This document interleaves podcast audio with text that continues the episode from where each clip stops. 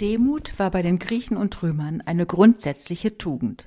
Für Aristoteles in der nikomachischen Ethik war Demut oft auch als Sanftmut übersetzt, gleichbedeutend mit einer klugen Selbstbeherrschung und der Fähigkeit, eine Mittelposition einzunehmen. In der jüdisch-christlichen Spiritualität bedeutet Demut das Anerkennen der Allmacht Gottes. Und um einem weit verbreiteten Missverständnis vorzubeugen, Demut meint nicht Demütigung, also ein Kleinmachen des Gegenübers und auch nicht ein sich Kleinmachen oder das Leugnen des eigenen Wertes. Demut, so könnte man es heute auch sagen, ist eine realistische Selbsteinschätzung des Menschen in seiner Position in der Welt. Ist Demut ein antiquierter Begriff? Nein, Demut hat nichts zu tun mit übertriebener Bescheidenheit oder einem ängstlichen sich beugen, wie es viele Menschen in der Erziehung, auch in der religiösen Erziehung, lernen mussten. Demut lässt wachsen, erfreut sich an der Vielfalt, ist leise, aber bestimmt. Sie ist Haltung, Würde und Abkehr von einer übermäßigen Selbstbezogenheit. Was macht Demut heute aus? Wo begegnet man ihr? Menschen werden von einem Gefühl der Demut ergriffen, wenn sie eine großartige Landschaft erleben oder in einen faszinierenden Sternenhimmel blicken.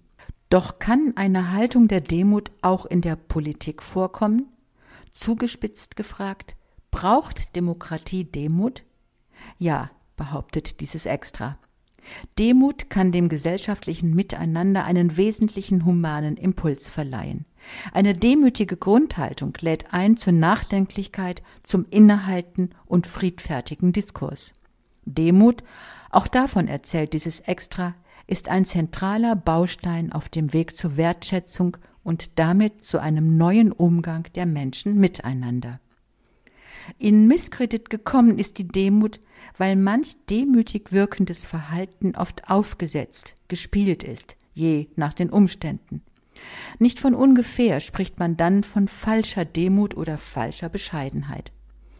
Überzeugend ist eine demutsvolle Grundhaltung dann, wenn sie sich mit einem kritischen Selbstbewusstsein verbindet.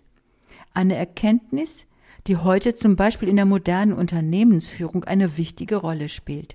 Egomanen haben dort keinen Platz mehr, weil sie den Erfolg des Unternehmens gefährden. Demut kann auch gezielt missbraucht werden, wenn sie für Machtspiele eingesetzt wird oder wenn hilflose Menschen in eine demütigende Situation hineingezwungen werden. Die Größe der Demut leuchtet auf, wenn Menschen in beschwerlichen, gar lebensbedrohlichen Situationen Hoffnung und Gelassenheit ausstrahlen. Demut hat viele Facetten.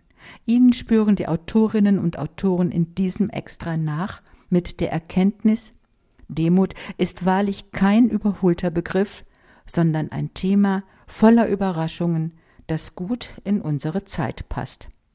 Dieser soeben gehörte Inhalt ist in der Zeitschrift Public Forum Extra zu lesen. Public Forum Extra erscheint mit zwölf Ausgaben im Jahr. Das extra Thema hat einen Themenschwerpunkt, betrachtet aus verschiedenen Blickwinkeln. Das extra Leben beschäftigt sich in Form von Geschichten, Reportagen, Gesprächen und Essays mit kulturellen und gesellschaftlichen Entwicklungen und Werten. Die Ausgaben erscheinen im monatlichen Wechsel. Weitere Informationen finden Sie im Internet unter extra.public-forum.de.